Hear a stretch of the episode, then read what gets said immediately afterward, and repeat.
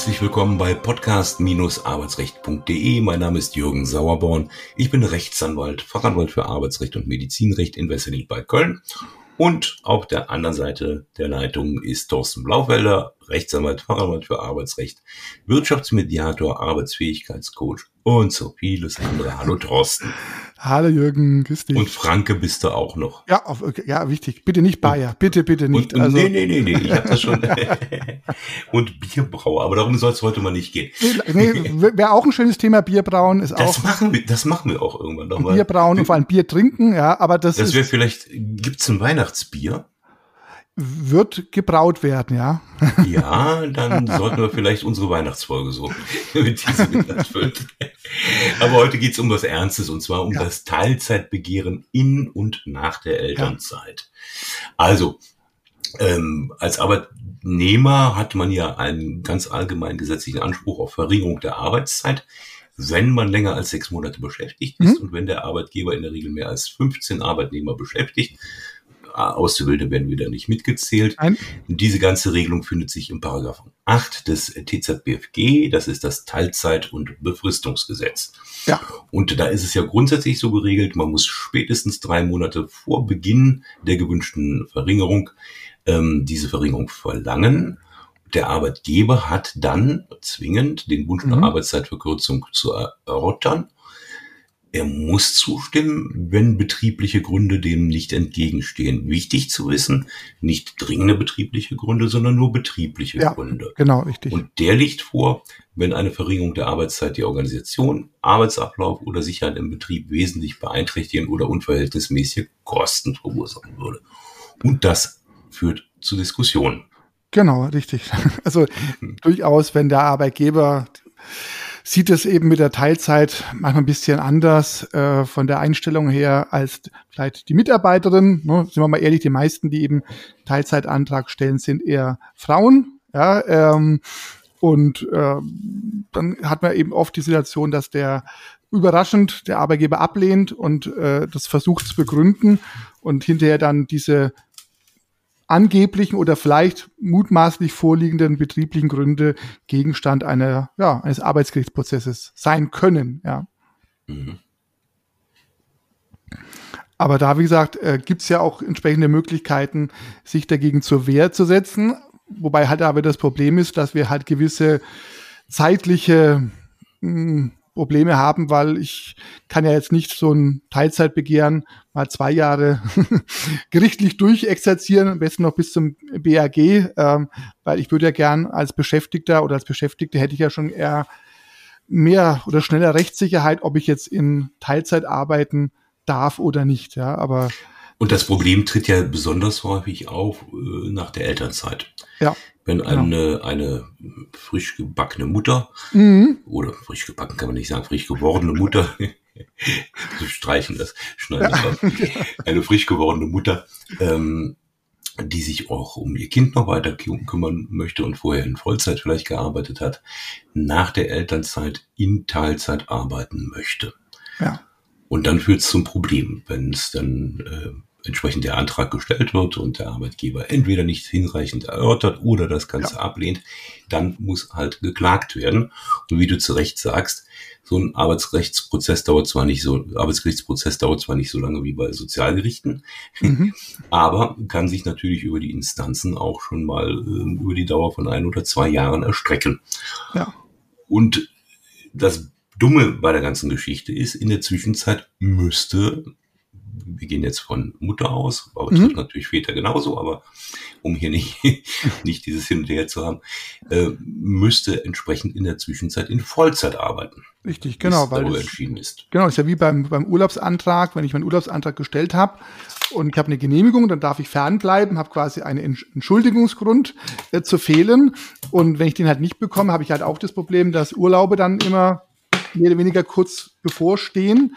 Und was hilft mir dann eine Entscheidung vom Gericht, wenn dann die Urlaubszeit im nächsten Jahr vorbei ist? Und so ist es im Prinzip genauso auch hier. Ähm, und der Arbeitgeber hat ja das Recht, äh, seine ablehnende Äußerung, er muss sie zwar einen Monat vorher spätestens dann offenbaren, aber dann, wenn dann halt noch gerade mal ein Monat Zeit bleibt, das ist halt wirklich verdammt kurz. Ja, ja. also natürlich kann, kann sein, die, die Mutter geht dann zum Anwalt, zur Anwältin, lässt sich beraten, die Anwältin nimmt Kontakt zum Arbeitgeber auf, man, man klärt bestimmte Punkte, man findet eine Lösung, das kann es eben geben. Aber was mache ich denn, wenn der Arbeitgeber sich einfach äh, still verhält und Tag für Tag komme ich diesem Wiederaufnahmedatum näher und ich darf dann in Vollzeit antreten, weil ich ja keine Erlaubnis vom Arbeitgeber, keine Zustimmung habe, aber auch keine ersetzte Zustimmung quasi vom Arbeitsgericht. Das dauert ja alles noch. Ja. Hm. Dann gibt es natürlich die Möglichkeit eines Eilverfahrens, ja. aber bei Arbeitsgerichten ne, ja. muss schon die, die Hölle gefrieren, dass es da entsprechend äh, positiven Ausgang eines solchen Eilverfahrens gibt. Ja, die Hürden sind halt einfach schon hoch. Und ich meine, ist ja auch richtig, dass die Hürden äh, bei einem Eilverfahren hoch sind, weil sonst würde ja jeder sagen, ach so, äh, ich bin immer, war immer blöd, ich habe ja immer das normale Gerichtsverfahren eingeleitet.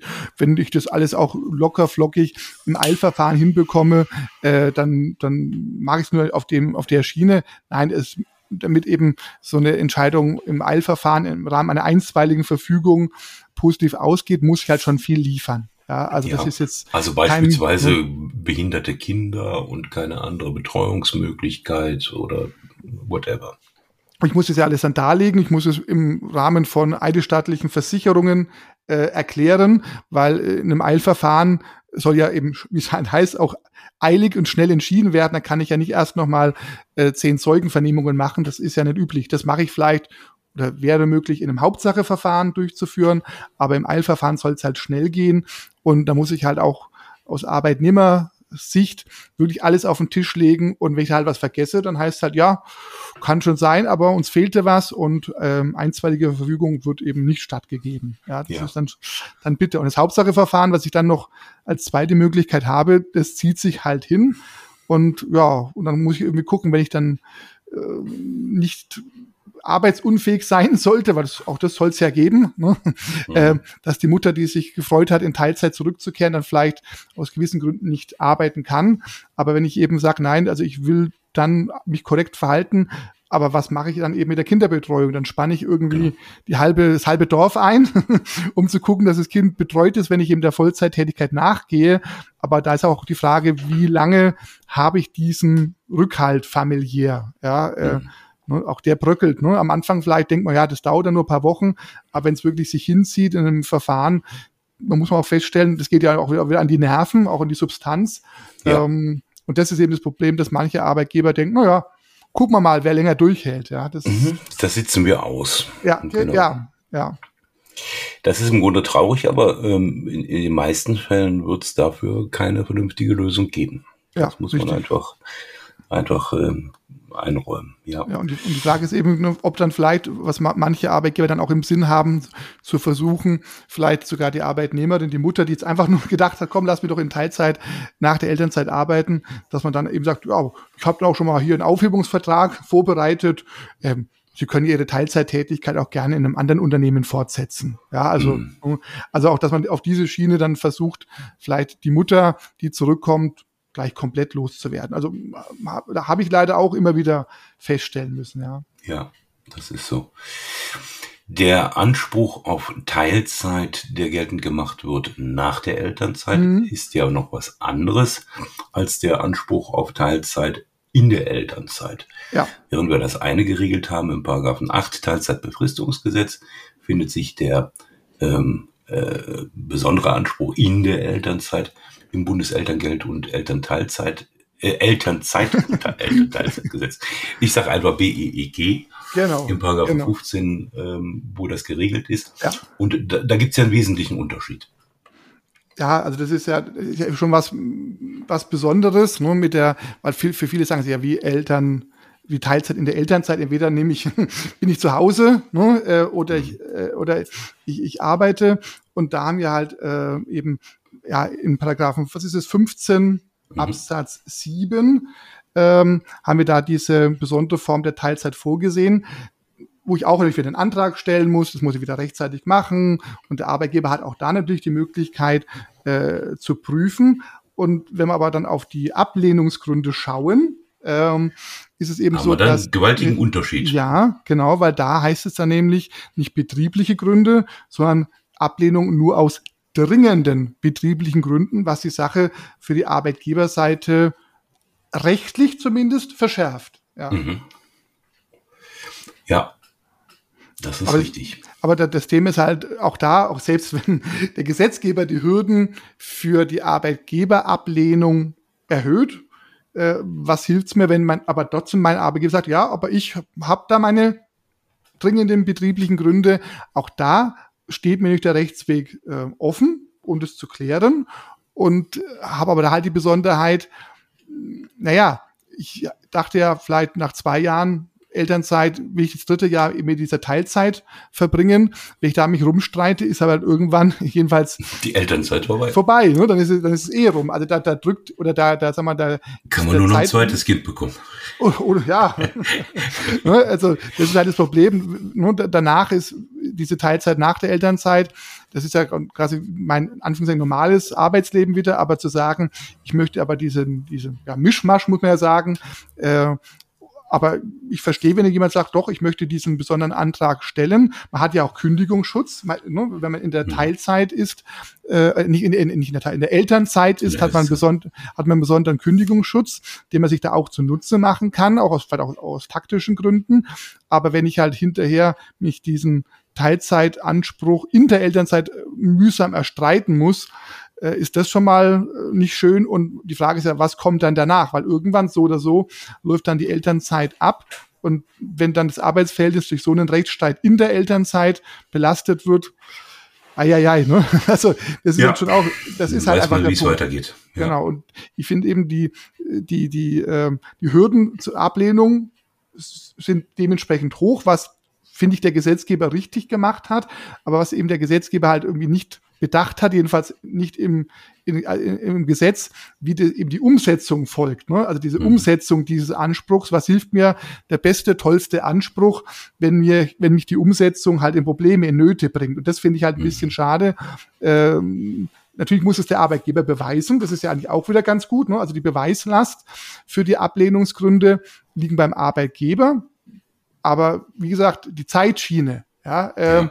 Und das ist halt das Problem, wenn es jetzt so wäre, dass man sagen könnte, ähm, die Mutter dürfte dann so lange in Teilzeit arbeiten, bis der Arbeitgeber ein Urteil vom Gericht hat, dass das verboten wird oder gestoppt wird, also quasi so ein bisschen die umgekehrte Situation, dann könnten eben die Mütter anfangen, in Teilzeit zu arbeiten und äh, dann können sie dem ganzen Verfahren lockerer entgegensehen. So aber mhm. im Endeffekt äh, sitzen sie zu Hause oder müssen Vollzeit arbeiten und haben eben die, die, den ganzen Last, ganzen tatsächlichen Last an der Backe, obwohl juristisch eben die Voraussetzungen schon günstig geregelt sind. Aber die praktische ja. Umsetzung, finde ich, lässt da zu wünschen übrig und das wird halt von manchen Arbeitgebern ausgenutzt, die ganz genau wissen, äh, sie werden den Rechtsstreit verlieren, aber verlieren kann dauern. Ja, und das finde ich mhm. halt an der Stelle ein bisschen praktisch ungenügend vom Gesetzgeber geregelt. Ja, ja. Sozial ähm, nicht hinreichend, genau. Ja. Haben wir noch was? Ich muss überlegen, um Acht geben muss natürlich auch auf die Formalien, sollte man gucken. Ne? Richtig. Also, wenn ich genau. einen Antrag stelle. Textform. Ja, Textform, genau, nicht eben hier irgendwie, ich schicke mal eine Sprachnachricht an meinen Chef. Eine WhatsApp. Eine WhatsApp oder sonst die, äh, sondern eben, dass man auch da die, ähm, ja, die, die Formalien beachtet und auch guckt, ähm, dass wann der Ar wie der Arbeitgeber reagiert, wann er reagiert und wenn man wirklich das Gefühl hat, oh, das wird jetzt vielleicht doch eher unangenehm werden, äh, die zeitlichen Schiene ist ja wirklich knapp gehalten, dass man dann auch bitte nicht nochmal zwei Wochen braucht, bis man sich juristische Hilfe holt, sondern eben auch da zeitnah zu einer Fachanwältin oder einem Fachanwalt für Arbeitsrecht geht. Also man kann es genau, ja dem der möglicherweise dann aber auch noch warten wird, äh, um eben diese Monatsfrist, weil genau, der Arbeitgeber ja noch die Gelegenheit richtig. hat, ähm, entsprechend äh, sich zu äußern. Und genau. tatsächlich wird diese Klage in manchen Fällen dann auch wirklich im letzten Monat erst Richtig. erhoben werden. Also dieses taktische, ne? genau, diese ja. taktische Vorgehensweise, aber wenn ich eben zu lange warte, dann nehme ich mir vielleicht diese Möglichkeit, weil dann, ne, also wenn dann, wenn es dann heißt, ja, aber übermorgen müsste ich wieder in Vollzeit arbeiten, dann wird es ein bisschen knapp. Ne? Also selbst für, selbst für, ein, für ein Eilverfahren, das wird dann ja. nicht reichen. Also da ist es ja. schon wichtig, äh, was genau wann dann der Kollege oder die Kollegin macht, ist die eine Seite, aber dass ich eben den Kontakt möglichst schnell herstelle, weil darauf zu hoffen, na ja, ich kann ja noch mal telefonieren und dann rede ich noch mal mit dem äh, Personalleiter vielleicht oder so, das kann natürlich helfen, das ist, Reden ist immer gut, aber wenn ich eben das Gefühl habe, da will mich mein Arbeitgeber hinhalten, dann mhm. verstreicht die Zeit und man macht es dem Anwaltskollegen halt auch schwieriger, als ja. es sein müsste, ne? eben von dieser zeitlichen Schiene. Zeitliche Schiene, das ist das Stichwort. Wir sind durch für heute. Ja, bleibt mir nichts, als dir äh, einen schönen Tag zu wünschen und wir ja, sehen uns beim nächsten Mal. Bis denn, tschüss. Ja, tschüss.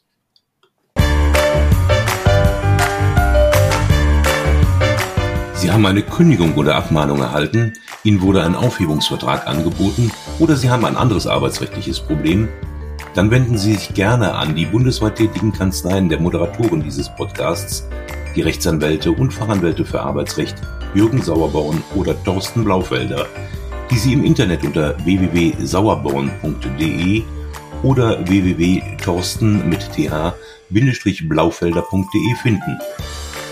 Haben Sie Anregungen, Lob oder Kritik zu dieser Folge des Podcasts, dann schreiben Sie uns eine Mail an redaktion.podcast-arbeitsrecht.de. Wenn Ihnen dieser Podcast gefällt, dann abonnieren Sie uns über die bekannten Podcast-Plattformen und bewerten Sie uns. Wir wünschen Ihnen einen angenehmen Arbeitstag.